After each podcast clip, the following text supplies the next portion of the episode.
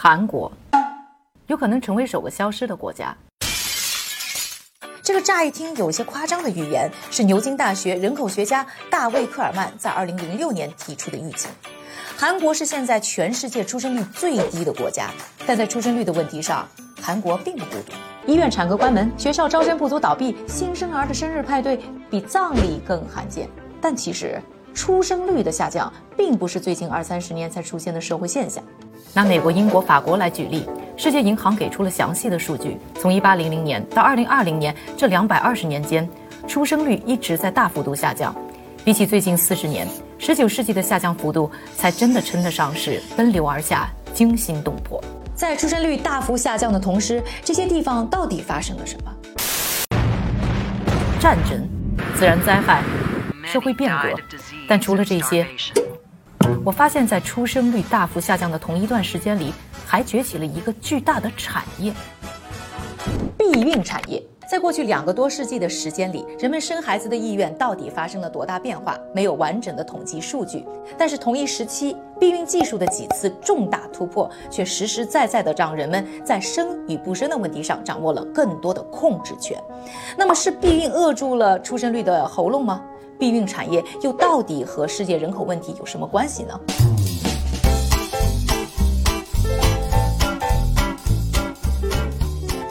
哎，您好，能问您几个问题吗？可以。啊，我们今天是想聊一聊关于呢避孕方式的问题。这个话题这么开放吗？能问你们两个问题吗？讨论关于避孕方式的问题。这回被播在哪儿呀？那您自己有使用过哪些避孕产品和避孕方式吗？我。我没有，我但是 我用的可能就是避孕套这些。您使用的频次一般是什么样子的？大概不太懂。我能不选择不回答这个问题。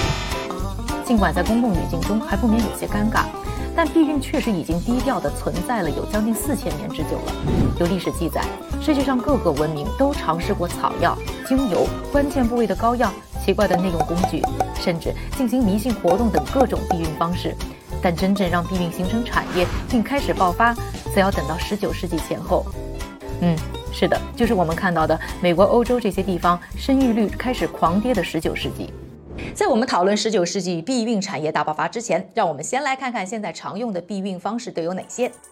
现在全世界最流行的四大避孕方式分别是女性绝育手术、避孕套、上环和避孕药。每一种避孕方式走到今天，都离不开发生在过去两百多年的技术大飞跃。嗯而避孕产业的开端，还要从古老的避孕套说起。传说在公元前三千多年，克里特岛国王米洛斯把膀胱鞘当做避孕套使用。而后，在数千年的人类文明史上，世界各国人民在制作原始避孕套上尝试了各种各样、五花八门的材料：亚麻避孕套、动物小肠避孕套、油脂避孕套、鱼鳔避孕套，甚至还有龟壳避孕套。除了这使用感受一言难尽，价格还奇高。据说在19世纪前，一个避孕套的价格最高相当于一个妓女几个月的工资。Oh no！一切开始在19世纪改变。一八三九年，这一年对于十色男女来说，真的可以称得上是一个 good year，因为这一年，一个叫做 Charles Goodyear 的美国人发明了橡胶的硫化技术，让橡胶变得防水而且有弹性，简直就是避孕套的最佳原材料选择。一八五五年，第一个橡胶避孕套终于诞生了，不少橡胶工厂开始转型做避孕套。不久之后，橡胶避孕套进入了工业化生产的时代。十九世纪七十年代，英国出现了第一个主要的避孕套生产商。一八八二年，有避孕套大王之称的德国犹太移民 Julia Schmidt，一度还成为了美国军队的官方供货商。到了二十世纪初，两大避孕套巨头出现了，分别是后来占据美国七成市场的 Trojan 和英国的 London Rubber Company。这家公司在一九二九年推出了一个叫做杜蕾斯的避孕套品牌。对它，我大概不用太多介绍了吧。避孕套的又一次技术突破发生在一九二零年，乳胶技术的发明。接着，在一九三零年出现了避孕套工业化生产线，避孕套的生产变得更容易，也更便宜，从而也就有更多人使用。到了一九五七年，避孕套迎来了新一轮的升级，杜蕾斯品牌推出了润滑型避孕套。之后，避孕套行业的竞争不再只是价格，还有体验感。Truth is, sex is better with lube. 虽然产量变大了，使用更普及，但在受宗教影响大的西方社会。避孕套被认为是不道德和滥交的产物。当时在美国，就连讨论避孕相关的话题都被归为是违法行为。随着全球各地的节育运动，避孕套从非法到合法也经历了漫长的过程。直到1993年，最后一个避孕套合法化的国家爱尔兰全面开放了避孕套的销售，避孕套才完全走出了灰色地带。现在全世界每年要用掉350亿个避孕套，是全球人口的4.5倍。相比于有上千年历史的避孕套，女性节育手术就显得相当年轻。女性节育手术也是现在全世界最流行的避孕方式，它就诞生在十九世纪。最早在1823年，英国妇产科医生 James Blondell 首次提出了去除或阻隔输卵管的方式，让女性绝育的想法。五十七年后，在美国俄亥俄州，La Grande 医生操刀了第一例有记录的女性输卵管结扎手术，实现了永久性避孕。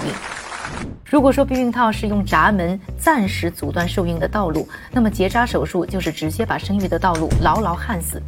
避孕成功率比起避孕套完美的多，只不过作为一项手术，降低风险是它最大的挑战。随着医学的发展，新的技术和手段不断出现。到了上个世纪六十年代，绝育手术进入腹腔镜时代，安全性和成功率大大提高。相比起其他手术干预的方式，它的成本也更低。现在全球有超过两亿女性选择绝育手术来进行避孕。不过，在国内最流行的避孕方式是上环。传说古代阿拉伯的商人们就会在远行之前向母骆驼的子宫内放鹅卵石，防止骆驼半路怀孕。上环就是类似的原理。而人类上环的出现一直等到了二十世纪。一九零九年，德国医生 Richard Richter 用残肠做了节育器，也完成了人类有记载的第一次上环。没几年，另外一个德国医生 Ernst Grafenberg 就发明了第一个环，一下子把怀孕率降低到了百分之三。很快，这个新方法在英国传播开了。之后，环形的节育器经过了几代医生的创新和改造，在一九六九年迎来了两个重大突破。一个是美国医生 Howard Tatum 改造了节育器的形状。不再是个环，而是变成小小的 T 形，让女性们更舒服，降低高比例的不适感和流血的副作用。另外就是智利医生 Jenny Zipper 发现铜的避孕神效，慢慢形成现在普遍的节育器的样子，绕着铜丝的 T 形塑料小装置。现在上环后的怀孕率可以降到百分之零点七，相比绝育手术，上环的成本更低了。而且上环是个半永久的避孕行为，环取出来以后还可以恢复生育的能力。在过去二十年，选择上环的避孕人群一直呈现上升的趋势。二零零二年，全球还只有百分之二的女性上环避孕，而到了二零零九年，就已经达到了百分之七点七。现在更是在全球避孕方式的份额占到了百分之十七。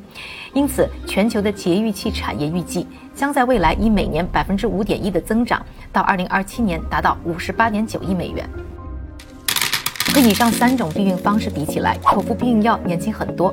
上个世纪三十年代，科学家研究发现了排卵期以及卵巢激素、雌激素和孕激素在生殖中的作用。但当时用来抑制怀孕的孕激素都是从动物身上提取的，成本非常高。直到1939年，美国化学教授 Russell Marker 通过长期的植物试验，从野生田鼠中提取出黄体酮，发明了合成孕激素的方法。他花了八年的时间，把孕激素的合成成本降低了两百倍，从而奠定了避孕药开发的基础。到了五十年代，美国人用于避孕的主要产品还是以男性用户为主的避孕套。节育运动先驱玛格丽特·桑格希望能够找到一款类似阿司匹林的药片，将避孕的主动权握在女性手中。于是他资助了生物学家 Pincus。Pincus 和华裔生殖学家张明觉一起完成了关于黄体酮抑制排卵的实验，并通过大量的临床测试，一九五六年第一款口服避孕药成功问世。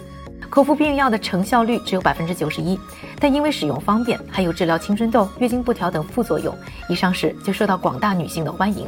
每年有超过一点五亿的女性使用它。避孕产业的每一个里程碑出现的时间点都很有意思，让我们来回看一下避孕产业起步和盛行的美国和欧洲地区。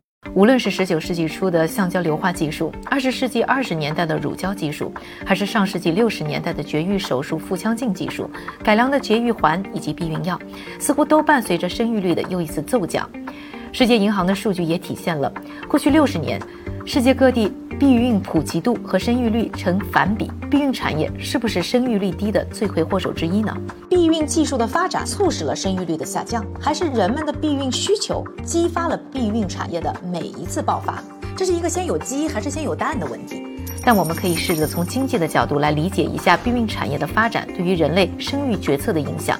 想象在人们的心中有一架关于生不生孩子成本的天平，这种方式虽然不完美。但它大致可以表现出人们的意愿是如何发生变化的。天平的哪一端的成本变低了，人们选择这一端的可能性就更大。在生育成本的那一端，包含了怀孕生产成本、抚养成本、教育成本，还有健康损耗。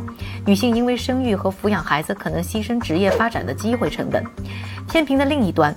不生育孩子的成本包括放弃孩子未来可能提供的养老保障，放弃孩子带来的家庭亲情和成就感，可能承担的社会压力以及避孕成本。当然，在过去的两百多年，这个天平上的每一个变量都在随着社会的变更、经济结构的调整以及人们意识的变化而发生着改变，生育率也跟随出现了变化。这其中，避孕的成本在今天看来已经变成了一个甚至可以忽略不计的因素。但这正是避孕产业这两百多年的技术突破和发展带来的，让避孕从过去极其昂贵、极其危险，一步步发展到今天便宜、方便以及安全。但它的核心其实是让人们从能不能不生的问题里解放出来，只要考虑想不想生的问题。这个意义可能比你想象的要大得多。科技赋能避孕产业在控制性病传播和因非意愿生育产生的贫困问题上起了很大的作用，尤其是在世界上那些极端贫穷的国家和地区。当然，除了避孕技术，同时期的生育技术的发展也能够让那些想生孩子却生育有困难的父母更能够实现自己为人父母的意愿。每一次人类社会变迁的背后，都能看到科技的影子。科技的进步，让我们的意愿可以变成我们的选择，给我们赋能，在生与不生的天平上去掉一个束缚我们的因素，让我们有工具可以更好的活出我们自己真正想要的样子，也把真正的生育控制权不是交给科技，交给某个产业，而是交到你的手里。